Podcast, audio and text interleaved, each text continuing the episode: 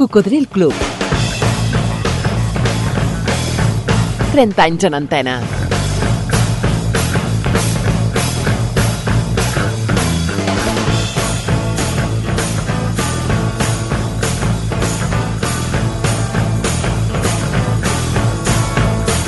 Cocodril Club.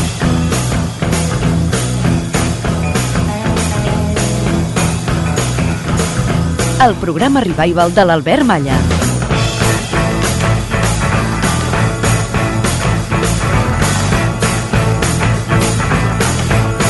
Ei, què tal, Coco?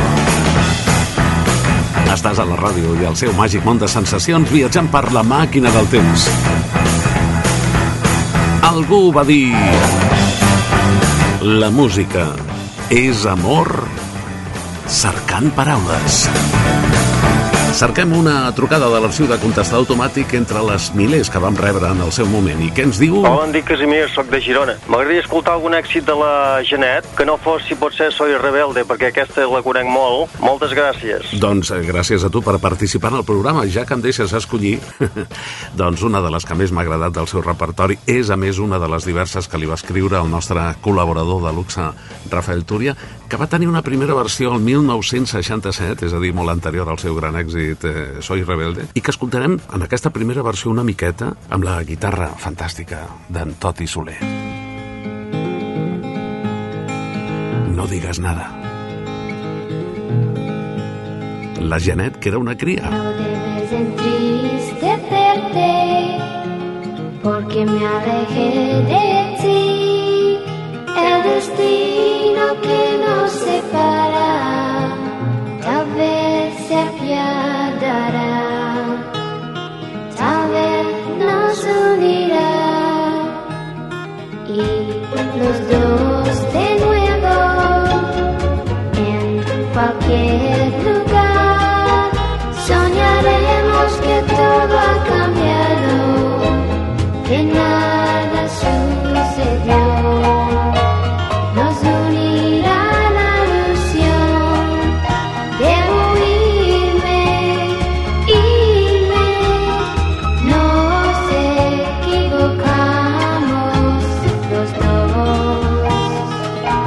sempre m'ha resultat entranyable. No ha sido culpa nuestra, nos equivocamos los dos.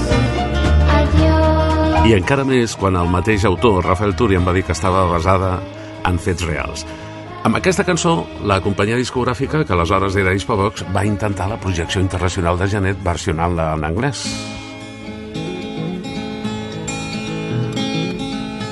Sí, també amb la guitarra de Toti Soler.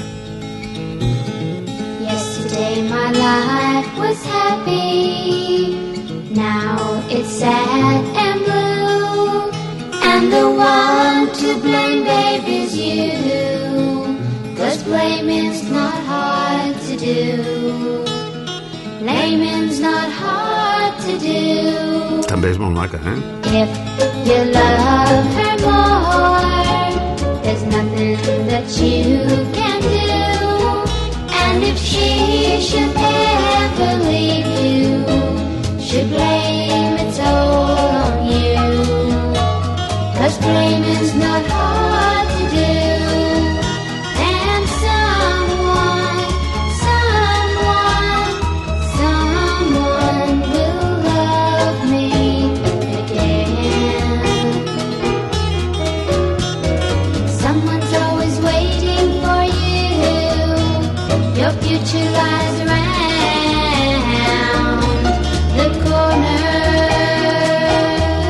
cinc anys més tard, el 1972, es va tornar a reeditar amb arranjaments del gran Waldo de los Ríos i també de Rafael Trabuquel.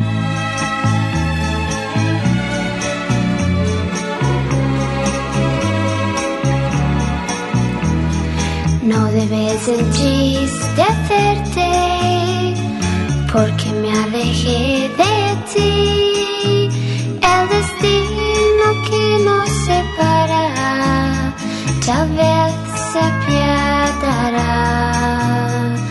tal vez nos unirá y los dos de nuevo cualquier lugar. Soñaremos que todo ha cambiado, que nada sucedió. Nos unirá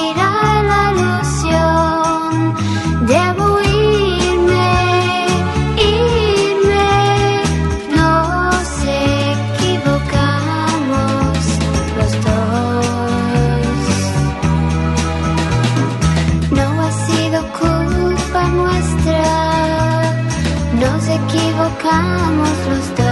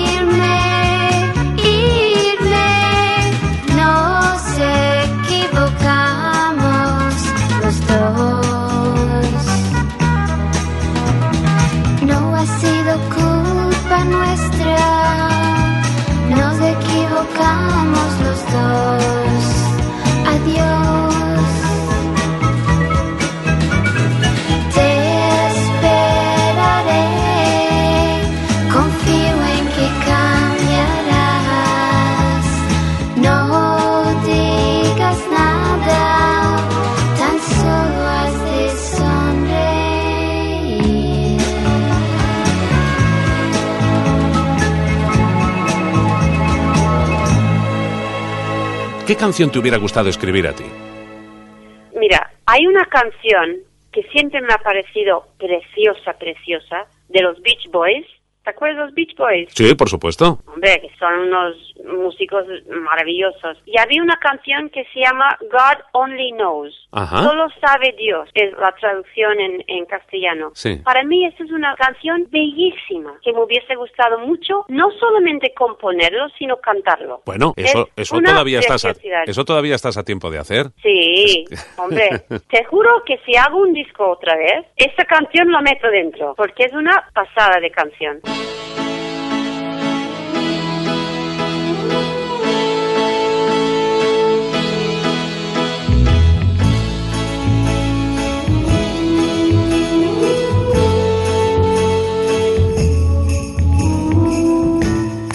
I may not always love you, but long as there are stars above you, you never need to doubt it.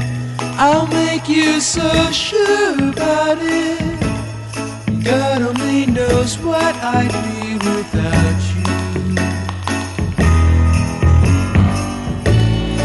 If you should ever leave me, well, life would still go on, believe me. The world could show nothing to me. So what good would living knows what I'd be without you.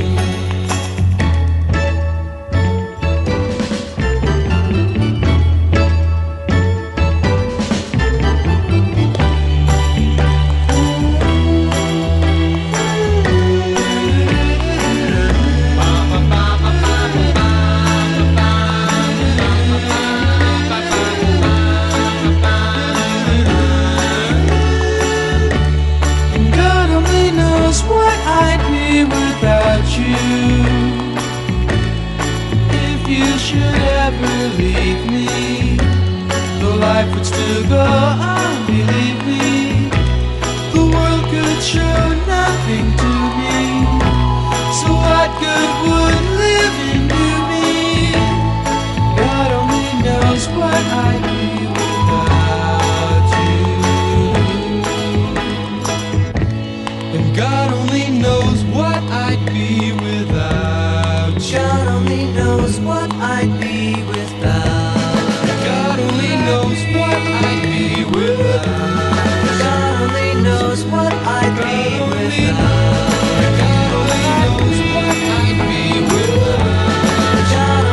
God Only Knows, només Déu ho sap, és la cançó que li hagués agradat escriure a la Janet. És un clàssic dels Beach Boys de 1966, considerat per molts musicòlegs especialistes com un dels millors discos que s'han fet al llarg de la història.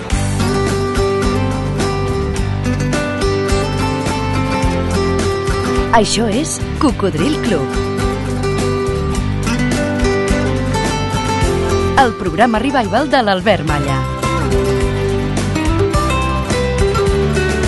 A través de 100 emissores arreu de Catalunya, Andorra i les Balears que l'emeten en diferents dies i horaris a través de la FM. Algunes també en simultani per la tele, per el canal de ràdio de la TDT.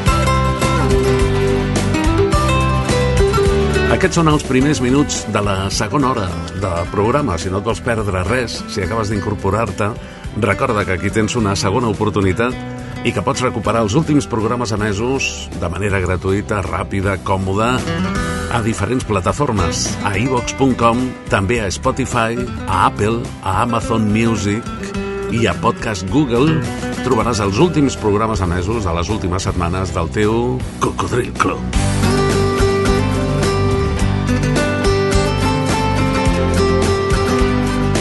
I sabràs que les noves tecnologies, i concretament diuen que la intel·ligència artificial, ha fet possible que coneguem una cançó inèdita dels Beatles interpretada per als quatre Beatles originals. Més de 50 anys després de publicar el seu últim àlbum. Quina il·lusió li hagués fet al malaurat Josep Maria Francino el gran expert en Beatles, el nostre col·laborador de luxe, que sempre anava amb bé de Beatles i ens explicava moltes històries i ens posava moltes gravacions pirates dels Beatles que ell es va preocupar tota la seva vida d'anar localitzant. Bé, el tema en qüestió es diu Now and Then i gaudeix de la veu del desaparegut John Lennon a partir d'uns enregistraments antics en casset que diuen que la intel·ligència artificial ha pogut recuperar.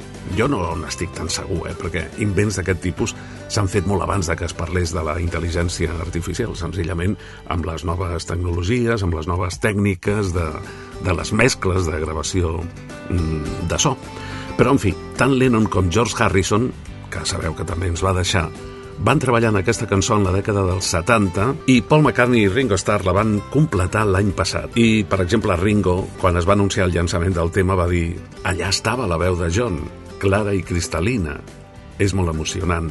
Tots toquem sobre ella. És un genuí enregistrament dels Beatles. El tema té contribucions musicals de tota la banda, inclosa la guitarra de George Harrison, que també ha pogut recuperar-se. Una cançó que, a més, té un doble significat simbòlic, ja que la lletra va ser escrita a la casa de l'edifici Dakota de Nova York, davant del qual John Lennon va ser assassinat el 8 de desembre de 1980. I preguntant al grup de Facebook dels seguidors d'aquest programa, el grup Cocodril Club, què us sembla quan ja va ser pública aquesta cançó inèdita dels Beatles? La majoria d'opinions van ser favorables, tot i que la primera, la d'en Salvador Guinar Díaz, va dir «Me parece una mierda. No son los Beatles, es una mierda esto de la inteligencia artificial». Sí, sí, serà una caca, però qualsevol dia resultarà que no faran falta locutors ni persones humanes darrere d'un micròfon, per exemple, per fer ràdio. Bé, el company Charlie Dijockey diu «És una impressionante canción».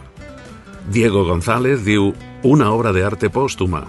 Cada nueva audición me gusta más y encuentro más matices y motivos para definirla como obra maestra. Antonio Ramírez diu buenísima. Isabel Morales es genial. Joe Petro dijo magnífica. José María Merchant diu qué grande Johnny the Beatles, fantástico tema, un gran regalo. Peace and love forever fans. Esteban Garzón va dir maravillosa y muy emotiva. Ángeles Copena, una maravilla para los aficionados. Bueno, y n'hi havia moltes d'altres, acabem amb la de José Juan Valverde, que va dir una suerte poder disfrutar d'esta obra de arte. I ara, si no l'has sentida, opina tu, Coco. I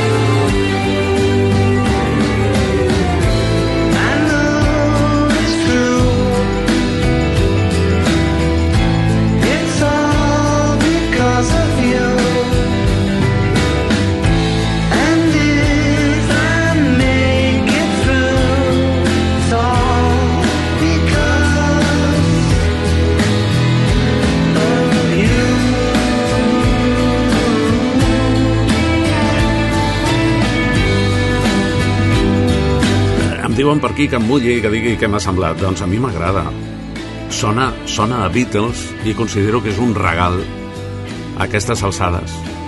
Més de 50 anys després de la seva separació i per tant de no haver gravat cap cançó els quatre junts, rebre aquest nou and then, ara i després dels Beatles, que curiosament ha coincidit amb un nou àlbum dels Rolling Stones. Quines bandes més increïbles, eh? Beatles, Stones... Tants anys fent-nos feliços. Realment són autèntics rècords. I rebem aquí a Cocodril Club arroba gmail.com el correu d'en Juan Ramón Pino que diu Me gustaría pedirte una canción de un álbum recién salido del horno del horno de Devil, supongo, porque si no, no se entiende. Ya sé que tu programa es de revivals, pero es que el último álbum de los Stones acaba de salir y ya es un clásico. Pedazo de discazo han sacado. Espero que lo hayas escuchado y también que te haya gustado. Dejo a tu elección que pongas la canción que quieras y así me sorprendes. Ja, ja, ja, Juan Ramon Pino de l'Hospitalet de Llobregat. Bé, doncs el nou disc de Rolling Stones es diu genèricament Hackney Diamonds i és el primer àlbum d'estudi que han publicat des del 2005 un àlbum doncs, que té baixades i pujades, però jo crec que no ha decepcionat. Eh? Hackney Diamonds té bastant nivell. Ens trobem els Rolling Stones més purs, també, tot i que es trobi a faltar Charlie Watts, que, en fi, en dos temes és homenatjat, no? Doncs mira, escoltarem el primer single que està donant la volta al món i que es diu Angry. Angry.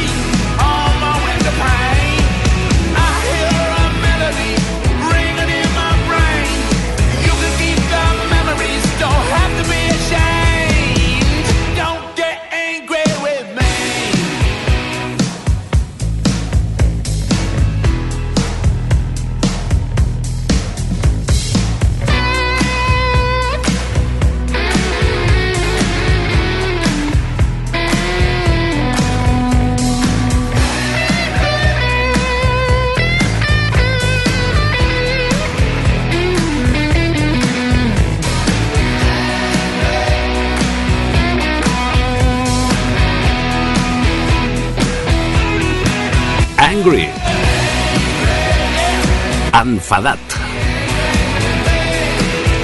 Primer single de promo del nou àlbum dels Rolling Stones, Hackney Diamonds, primer des del 2005 d'estudi, amb un vídeo promocional polèmic, amb els riffs explosius de la guitarra de Keith Richards i a la cançó dient no t'enfadis amb mi perquè mai et vaig fer patir.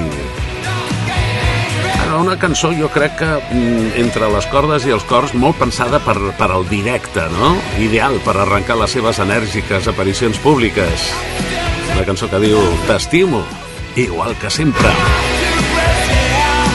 I parlant d'estimació, permeteu-me que avui la meva especial sigui novament de Franco Battiato.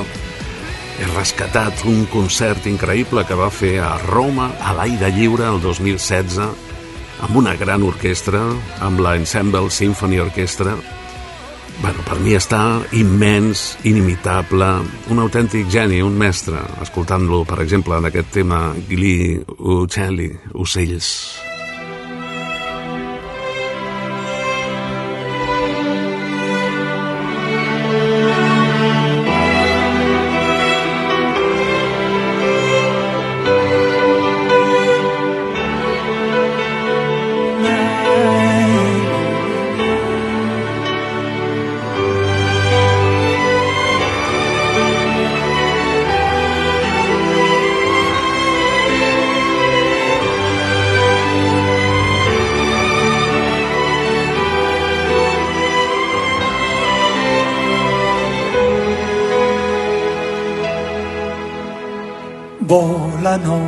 uccelli volano, nello spazio tra le nuvole, con le regole assegnate a questa parte di universo, al nostro sistema solare. Aprono le ali scendono in picchiata atterrano meglio di aeroplani. Cambiano le prospettive al mondo voli imprevedibili ed ascese velocissime traiettorie impercettibili codici di geometria esistenziale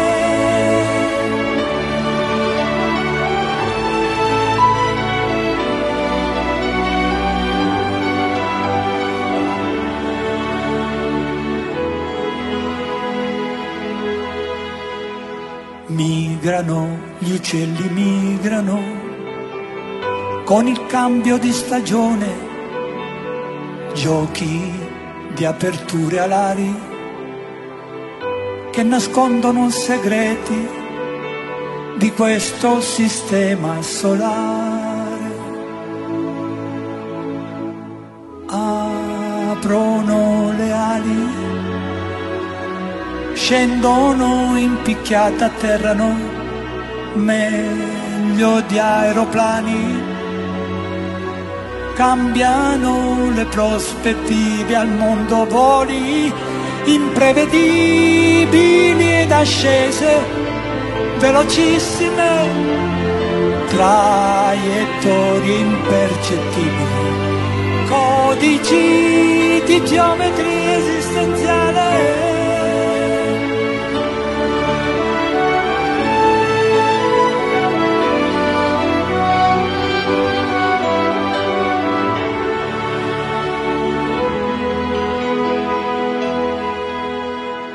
volano, gli uccelli volano, nello spazio tra le nuvole, con le regole assegnate a questa parte di universo, al nostro sistema solare.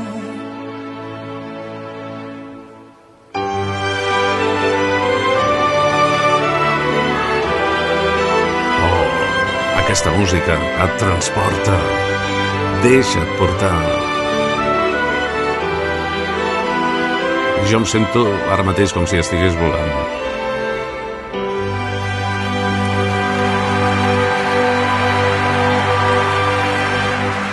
Aplaudiments per Franco Battiato a Roma el 2016 amb aquest tema Ocells que va interpretar amb l'Ensemble Symphony Orchestra el pobre ja no estava gaire bé de veu, però, però és igual. Recordem que l'important és que ens queda tota la seva música, totes les seves gravacions, que malauradament ens va deixar al maig del 2021.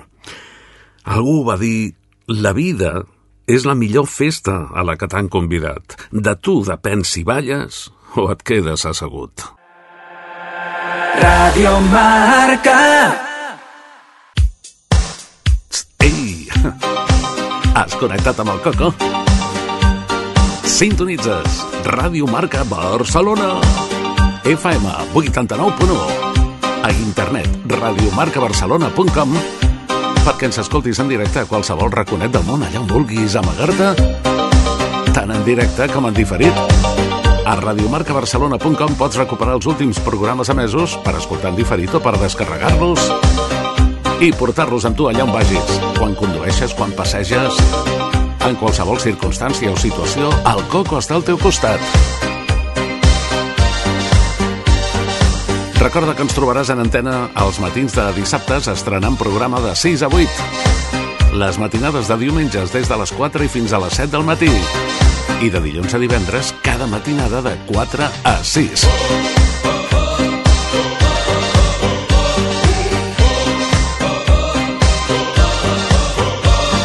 Les tardes de diumenges ens trobaràs a la sala Barrocos de Barcelona, al carrer Aribau 242, on fem aquest programa de ràdio adaptat a sessió de ball. I ens ho passem de bé. Vine a divertir-te. Vine a ballar, que és la millor manera de rejuvenir. Vine a conèixer nous amics, noves amigues. Vine a passar unes tardes de diumenges diferents.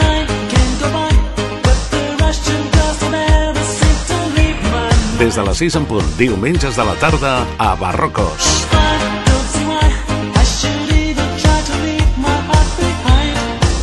Aribau 242.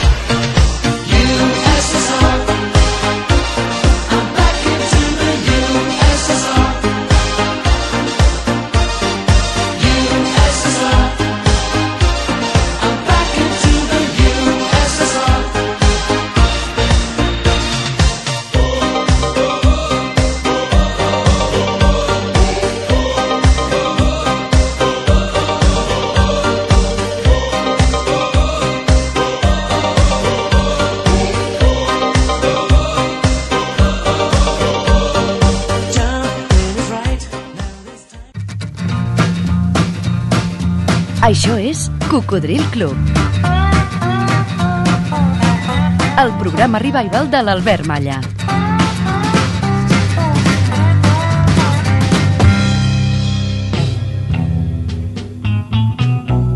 Avui el convidat serà el company radiofonista Toni Guerrero, que malauradament ens deixava el passat 4 de novembre. Va ser un plaer treballar amb ell als anys 80 a Cadena Catalana. Toni Guerrero, als anys 70, entre molts d'altres programes de Ràdio Joventut, feia los RJ. RJ volia dir Ràdio Joventut. I cada any organitzava un festival, complia el Palau d'Esports de Barcelona amb els artistes de moda. Aquesta és l'entrevista que recuperem i que li vam fer el 2016. I amics del Cocodril Club, avui està amb nosaltres un convidat molt especial. Toni Guerrero, què tal? Albert Malla, què tal? Encantat de saludar-te i de comprovar que els dos continuem fent allò que més ens agrada. La ràdio. Que és ràdio i que és comunicació, eh? Jo tinc el ple també, que ara faig televisió. Eh? Havia fet televisió fa molts anys, quan Sí, el Festival de Benidorm i tot i allò. tant. I ara sembla ser que, doncs mira, li agrada la càmera. Que això, Però és important. veritat allò que sempre s'ha dit, que tu vas començar treballant de càmera de televisió. No, no, és totalment veritat. Gràcies a ser càmera de televisió, a Miramar, un dia el Federico Gallo em va, de, uh, em va cridar i em va dir, Toni, tu tens una veu molt maca i per què no te'n vas a, a l'escola de Ràdio Joventut, no? I allí, com tothom, doncs, va començar la història. A mi em van explicar que quan eres càmera de televisió espanyola, eh, que llavors era l'única tele que hi havia, tenies molta sort perquè agafaves uns plans molt originals Sí, i que estaves molt ben valorat com a càmera. Sí, amb el tema esportiu, doncs clar, era, el més difícil que hi havia en aquells moments amb una càmera era portar, diguéssim, els objectius que feien planos curts, uh -huh. perquè el foco, diguéssim, perquè sigués enfocat, tenies que anar-lo movent, no? I em vaig especialitzar amb una rapidesa amb un partit de futbol, amb tres càmeres, amb un segon agafava línies i aixecava tocava la bandera i al cap d'un segon agafava el que havia marcat el gol o el que havia marcat la falta. O sigui, el zoom era manual. El zoom era manual. La càmera principal era el zoom que estava sempre al mig d'un camp. Estem parlant de futbol, no? Uh -huh. I era el que anava seguint, la, diguéssim, el joc, transfocat endavant, transfocat enrere, però després hi havia una altra càmera a l'esquerra, que era la càmera meva, que era la càmera d'aquests eh, teleobjectius, que era, bueno, és que eren unes càmeres que, pas, que passaven... Enormes. Enormes. Sí, sí. I els objectius eren grandiosos, eh? Vull dir, però de dos metres. Com han canviat les coses, eh, Toni? Home, ha canviat totalment. I, O sigui, I també a la ràdio. Temps inoblidables i irrepetibles de Ràdio Joventut. Ens pots recordar alguna anècdota, alguna curiositat que et passés a la ràdio? Que segur que te'n van passar moltes. Bueno, la, la primera casualitat, comencem amb el positiu, va ser tindre els grans companys que, de la meva vida, que després va passar el mateix a la cadena catalana, on vaig tindre també el plaer de conèixer-te tu. Albert, una cosa també positiva va ser que jo vaig ser l'únic presentador eh, de Benidorm que Mhm. vaig repetir quatre anys. Quatre anys vas repetir la presentació del Festival de Benidorm. Anava sempre un, un presentador qualificat de l'any i, i amb una presentadora, no? Sí. I llavors, bueno, pues jo vaig ir vestit de les millors presentadores, la Mayra Gómez Kem, la Mònica eh, Randall, eh, bueno, i van ser quatre anys que ningú havia fet, i això va ser un record. De... I negatiu, doncs potser sí, negatiu va ser a l'últim festival de, dels RJ, sí. que saps tu que s'omplia de, Sí, de gom a gom. si ho feies al Palau d'Esports. De, del carrer Lleida. Sí, sí. A l'últim perquè eh, sempre l'havien fet a les 10 de la nit amb un mm. eh, de gom a gom, sí. però aquell any CBS eh, i ens, ens van demanar que aviam si podien començar a dos quarts de nou, perquè el Miguel Bosé només podia vindre a, al principi del festival a, Mm. a, a rebre el premi sí. i després se tenia que anar a Madrid, no? A mi em va costar molt decidir amb el Sorroca de dir, bueno, fem-ho però al final vaig dir, bueno, pues mira, perquè com que hi havia tantes fans, eh, sí. Miguel Bosé, Miguel Bosé, i això sí, fem el festival a les vuit i mitja, totes les niñes bonites de Ràdio Joventut, eh, Mhm. que plegaven de treballar, no van poder arribar al festival, així i tot estava quasi ple, bueno, i comencem a les vuit i mitja. I a partir de les vuit i mitja i deu minuts ja començaven totes les fans Miguel, Miguel, Miguel. Tot això durant tot el festival. Bé, doncs vam arribar, perquè eren, venien molts artistes, sí. a les dues de la matinada i el Miguel Bosé no va vindre. Què dius? No, no, O allò sigui, va ser... que us van condicionar perquè ell fes acte de presència. Exacte. Tot a, a, que canviéssiu tot l'horari establert que cada any havia funcionat i després no va venir. I després no va venir i tot l'estiu eh, promocionant, diguéssim... Eh, no, no, allò va ser terrible i vaig sortir perquè, clar, jo estic considerat bona persona, No, és que no però pot... És que, també clar, sóc humà, també la sóc gent humà. et pot acusar d'haver anunciat un artista que després no ve. I clar, que dona la cara ets tu. Totalment. Clar, Però escolta, cada vegada mala passada, sortia, això. a- sortia a presentar grans figures. Sí, sí, no, ho sé, ho sé, ho recordo. I cada vegada que sortia una figura, saps el que... Eh, Miguel, Miguel... Totes les nenes que tenien tota la Sí, raó, sí, no? sí, sí, és bueno, clar que quan sí. va acabar el programa, eh, és, eh, bueno, al festival vaig, vaig dir avui finalitza los RJ perquè m'ha passat això. Clar, totes les nenes es van Ostres. quedar totes parades. I va ser l'últim, realment, Sí, sí, va va ser ser l'últim, eh, de l'emprenyada que vas agafar. Llavors, llavors va ser... Però jo ja tenia, ja feia temps que jo volia canviar una mica el meu estil, perquè l'estil musical va funcionar molt bé. Ara, després, no sé, per posar un exemple, he vist el Pallardó, per mi ha sigut una gran satisfacció. El Pallardó era el, el progre i jo era el patxanguer. Però, bueno, funcionàvem amb una I després ja vas, vas fer un altre tipus de programes. Però, atenció a tota la gent més jove que potser no ho va sentir i, evidentment, un record per tots els que ja ho estàveu sentint. Als anys 70, Toni Guerrero, des de Ràdio Joventut de Barcelona, feia el programa de los RJ, RJ, eren les inicials de Ràdio Joventut. Era un programa de fans de novetats discogràfiques i era un programa que tenia tanta audiència que convocava cada any un festival amb primeres figures. 30 o 40 persones, Sí, eh, 30, imagina't. 30, 40 artistes de primera magnitud que evidentment venien desinteressadament per amistat amb el Toni, perquè si no hagués sigut impossible pagar el caché de tota aquella gent i que omplia el Palau d'Esports, el desaparegut Palau d'Esports, que hi cabien 8.000 persones, eh? i sempre es quedava gent fora. Això avui dia seria impensable organitzar-ho. Sí, en, pri- en primer lloc perquè les, les firmes discogràfiques estaven amb un potencial econòmic important uh -huh. i, i eren ells els que pagaven els No, no, viatges. i que la ràdio estava ajudant a les discogràfiques tot l'any, doncs estava molt bé que un cop l'any et tornessin al favor i et portessin els artistes. Eh, anem a escoltar tot seguit un fragment de com feia el CRJ Toni Guerrero, concretament l'any 1973 a Ràdio Joventut. Radio Juventud. Desde RJ de Barcelona, felices vacaciones amigos. Aquí estamos como todos los días, Juanito Puerto coordinando el programa, Vicente Cantevila y Ramón Alberón la producción, y tu amigo Tony Guerrero. Para la gran familia de RJ, todos los días y a partir de esta hora, nuestro especial vacaciones. Los mejores temas nacionales e internacionales en el gran show del verano de RJ. Le llamaba Charlie, la encontré en la calle tendida y lloró de hambre. Charlie, He tenido la suerte de encontrarme con Charlie. rosa y perdida, casi sin vida, se sintió sola y vendida. Y yo no me siento solo porque todas las mañanas a esta hora estamos con los RJ. Sin aliento ni fuerza en sus alas abiertas, pobre Charlie. ¿Lo estás pasando bien, chiquilla bonita? Yo le di nido nuevo, esperanza y calor. Pues preparada para votar tu RJ.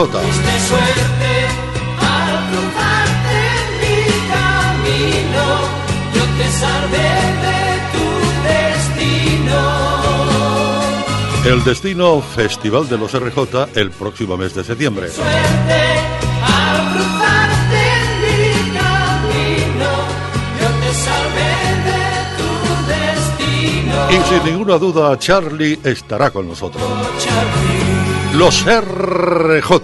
te presté cuidados, poco a poco viviste,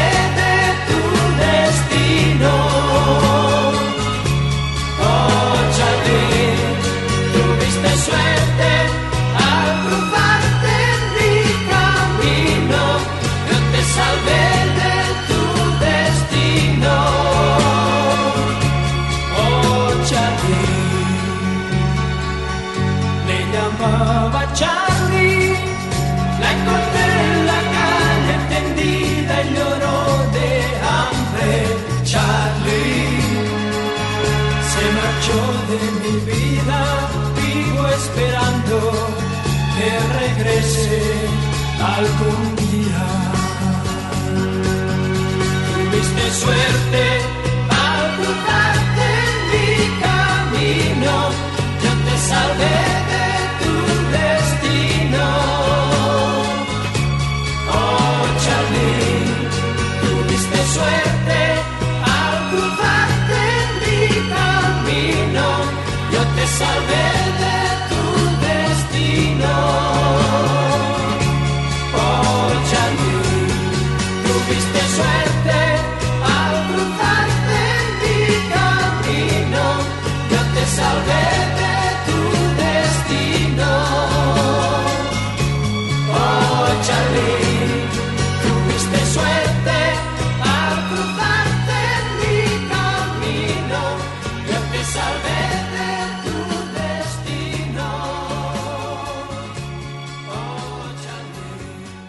Quins records, eh, Toni? Home, re- records inolvidables. Per Tal el que estàvem tenint- dient fa ara un- un- una, una petita estona, realment jo ja desitjava anar-me'n a la cadena catalana. M'agradava a l'estil de, de Ràdio Espanya de Barcelona i tenia ganes d'intentar fer un magazín, no? Ja ho saps tu millor que ningú, perquè tu també has sigut una figura de- d'aquella... Gràcies, Toni. Seguimos, seguimos en la misma sintonía, la cadena catalana y con ustedes el equipo de las Ramblas. Entramos ya en nuestro segundo tiempo de radio. Records de ràdio, d'una ràdio irrepetible amb unes audiències milionàries, però per sort encara, encara hi som. Toni, quina podria ser la cançó de la teva vida? Bueno, la cançó de la meva vida és Venècia sin ti, eh, realment té un significat. La meva dona, la Nica, que seguim eh, mm. casats, tenim ja... Bueno, hem tingut tres fills, tenim cinc nets, i realment, doncs, eh, un dia doncs, la, estàvem a punt, ens faltava dos mesos per, per contraure el, el matrimoni, i la vaig acompanyar a l'aeroport, no? Llavors era una de les models eh, més importants que hi havia al país, no? Maniquí, i a més feia televisió, feia Reina per un dia i tot allò. I llavors, bueno, pues, mm, sortint jo de l'aeroport i mirant eh, un avió que anava cap a dalt, eh, pues, mm. vaig començar, em va vindre eh, el pensament Venècia sin ti, no?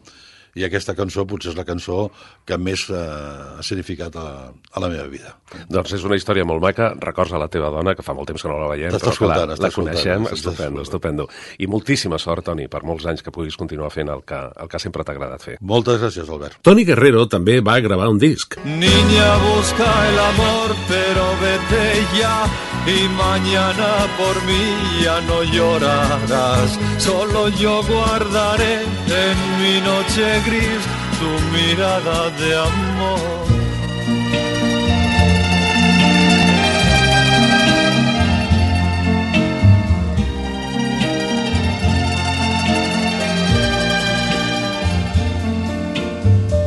Qué profunda emoción recordar el ayer, cuando todo en Venecia me hablaba de amor.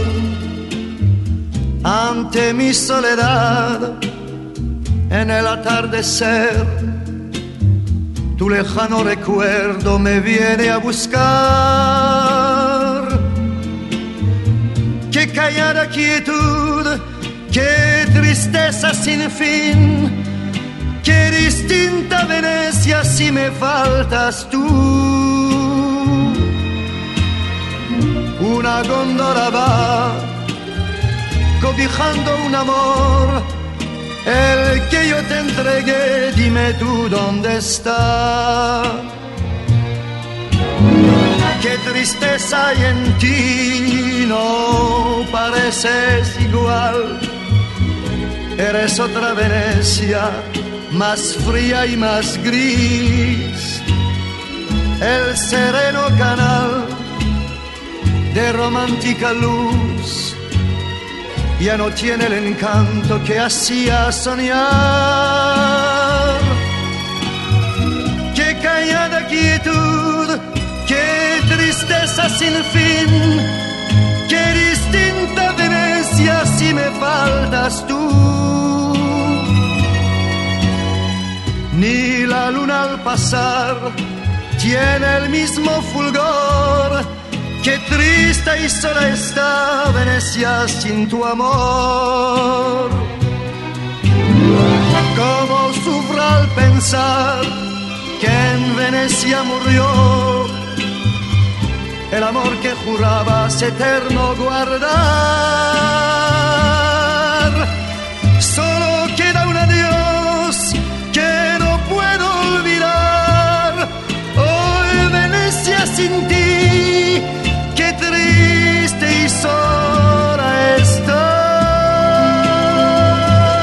Venècia, sin ti, el gran clàssic de Charles Aznavour, era la cançó més especial per al nostre company, per al radiofonista, per l'amic Toni Guerrero, que ens deixava el passat 4 de novembre. Escoltes Cocodril Club. El programa revival de l'Albert Malla. Et recordem una altra de les noves opcions per participar.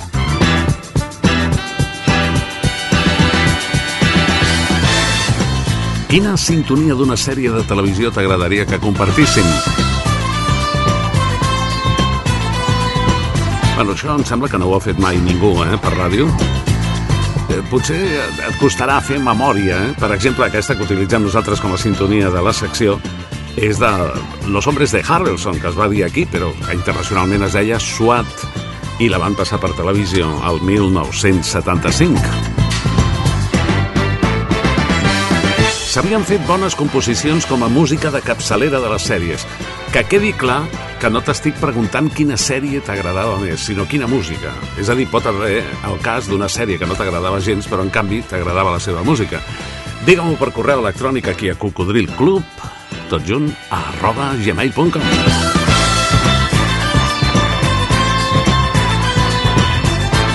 I en aquest programa divulgatiu de la cultura musical pop-rock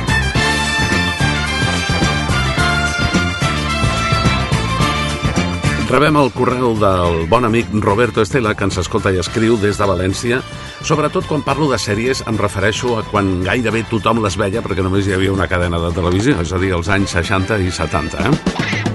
Ens diu en Roberto, hola querido Albert, de nuevo tengo el enorme placer de dirigirme a ti, esta vez por tres razones. La primera de mucho peso, potente, poderosa, es felicitarte. Felicitarnos por esos 30 años en antena. Pocos programas y menos de la característica del tuyo, nuestro, lo habrán logrado. En segundo lugar, darte las gracias por la entrañable, deliciosa entrevista que hiciste con la maravillosa Ana Belén. Y por último, colaborar en la sección de bandas sonoras de series. Si es posible, te pediría dos. Pues mira, es posible porque la primera es muy corta. De una que recuerdo vagamente, pues será de finales de los 50 o principios de los 60, se llamaba Suga Food. Pues mira, a mí no me suena de nada, pero esta era su música de cabecera. Easy loping, cattle roping, Sugarfoot, carefree as the tumbleweeds, a jogging along with a heart full of song and a rifle and a volume of the law. Sugarfoot, Sugarfoot, never underestimate a Sugarfoot. Once you get his dander up, ain't no one who's quicker on the draw. You'll find him on the side of law and order, from the Mexicali border to the rolling hills of Arkansas.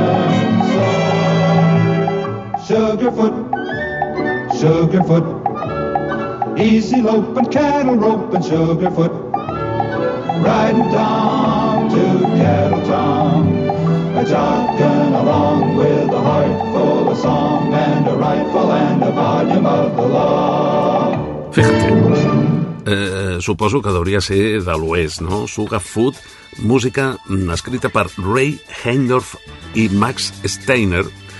Mm, era un western que es va estrenar el 1957, però aquí mm, pràcticament no hi havia tele, s'acabava de- de- d'estrenar i només es veien alguns barris de Madrid el 1957. La sèrie va tenir tant d'èxit que va fer 69 episodis.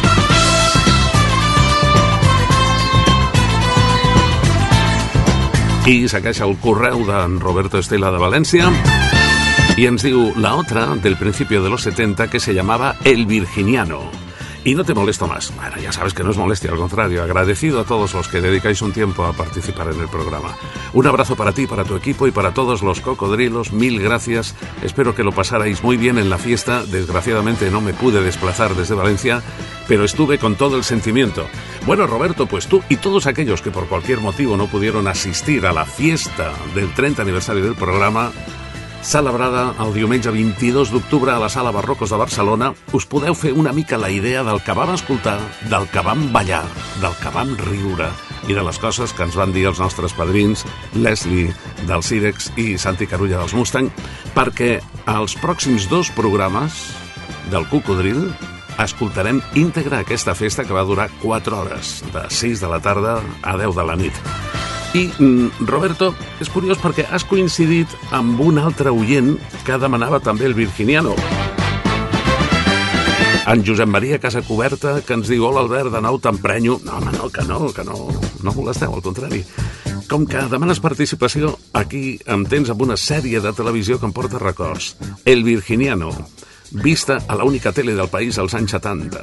Jo tenia 12-13 anys i cada dissabte anàvem amb altres amics a casa d'un amic del barri, en Paquito. Ens ho passàvem de conya. Recordo, ara després de molts anys, que era una sèrie no bèl·lica, pocs trets i poques garrotades, o cap, només diàleg. Gràcies, Josep Maria Casacoberta. Doncs per tu i per al Roberto, la música del Virginiano.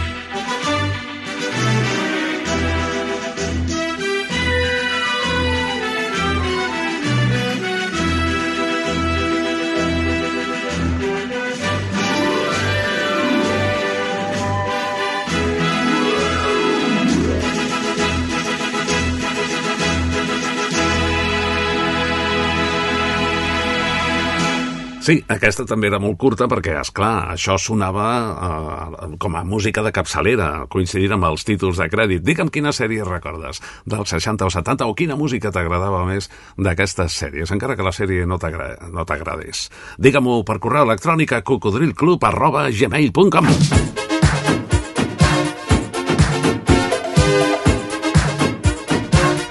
I marxem ballant. Ja saps que la idea és deixar-te amb bon gust de boca i amb cançons que potser et recordin nits de festa. Digue'm almenys una cançó que t'hagi fet ballar, encara que siguis un patós. Encara que no sàpigues ballar, és igual, aquella cançó que quan sonava tu saltaves a la pista, eh? Envia'm un correu electrònic aquí a cocodrilclub arroba gmail.com com ha fet des de Terrassa la Sílvia Quesada, que ens demana dues cançons que diu que li agradaven molt ballar a finals dels anys 70 i que si han sonat al programa haurà sigut fa molts anys. Eh? Gràcies per recordar-te, per exemple, d'aquesta Margarita de Massara.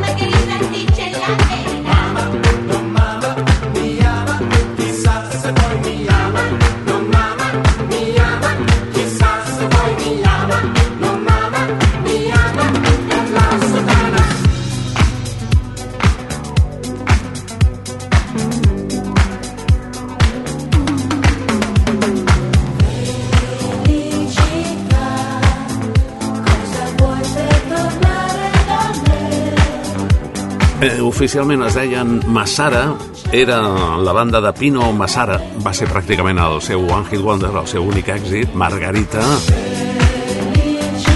Corria 1979 i Massara, que havia nascut el 1931 a Itàlia, marxava a l'altra dimensió el 2013. L'altra cançó que ens ha demanat la Sílvia Quesada des de Terrassa era una cançó antiga que es va recuperar el 1978. Així es diu. Però per triplicat. Amor, amor, amor, de Rod McQueen. Nascut el 1933 i que va marxar des de Beverly Hills el 2015. Molt d'amor per tots vosaltres, cocos. I sobretot, procureu ser feliços. Us asseguro que val la pena intentar-ho. Casa da mia, casa per te, mi amore. Cocodril Club, el programa revival de l'Albert Malla. Can't find another word with meaning so clear. My lips try to whisper something soft in your ear. Somehow or other, nothing seems quite so dear as this caressing what I know. Amor,